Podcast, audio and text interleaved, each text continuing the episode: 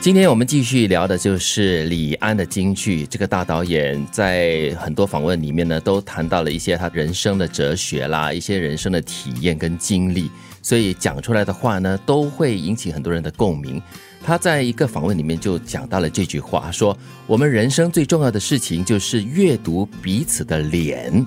那这个高规格阅读的方式呢，跟我们的眼睛很像。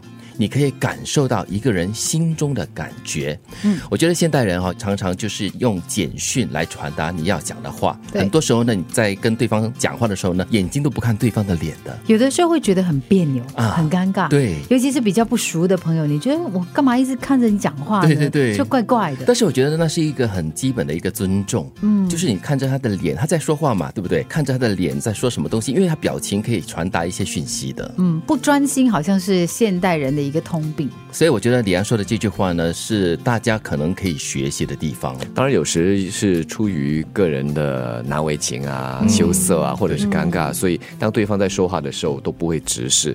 呃，反而有些人会真的是，你跟他说话的时候他不看你，当你眼睛眼神一移开的时候，他就看着你。我发现有些人是这样子的，但当他在说我看他的，他不要看我。我我有碰过，我们同事当中有一位呢，他是跟你说话的时候，他一定很认真。的，然后呢，很专注的看着你。哦，是哦，嗯，你会不会觉得很很很害怕？刚刚开始我不太舒服，嗯嗯嗯，但是后来我慢慢发现，哎，其实他很认真，你就觉得说，好像我都应该向他学习。有的时候你发现你跟别人讲话的时候，你不太愿意，或者说可能在看着对方的时候，你自己都觉得不太舒服。是，嗯，我是觉得说最舒服的一种方式就是你不用一直盯着他看，嗯，就你看偶尔时候呢可以看一看，然后偶尔可以移开眼光这样子，就觉得比较自然一点点，对方也不会觉得很很尴。尬或不自在。其实我们有五官嘛，你不用直视他的眼睛，你可以看他的鼻尖、他的这个眉间，又或者是看他的额头，或者看他嘴巴。对，对他来说，你就是看他的而已。对，不要看太低了哦，看太低的话，对对，对方是一个异性的话，就呃，怪怪的。对，怪怪的。这个眼神干嘛飘上飘下这样子的，飘有礼貌了。对。可是我觉得哈，就是现在除了说我们不不直视对方说话，就是那个所谓的礼貌的那个部分之外呢，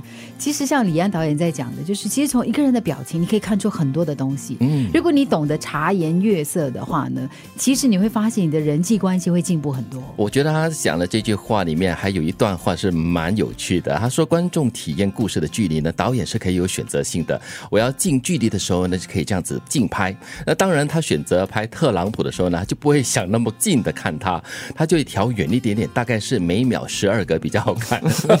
不敢逼视，或就是不想要逼视他。嗯，所以这从这样的一种不管。是近镜头还是远镜头啊？可以看出导演的心思，他为什么要这样子取镜？要大镜还是小镜头？那我们的眼睛有我们自己的选择的权利嘛？你要选择就远看不如近看这样子。其实以前看宫廷剧啊，那些呃很有心机的人就会跟你说，你要这个喜悦，任何的那个心思不能表现在你的脸上，就是一脸的目无表情，就是喜怒不形于色。但是在看剧的时候呢，如果那个演员呢？每一个细节都在他的表情上面的话呢，你就会觉得哇，这个人演的好好哦，你很容易被他牵动的。是的，我们人生最重要的事情是阅读彼此的脸。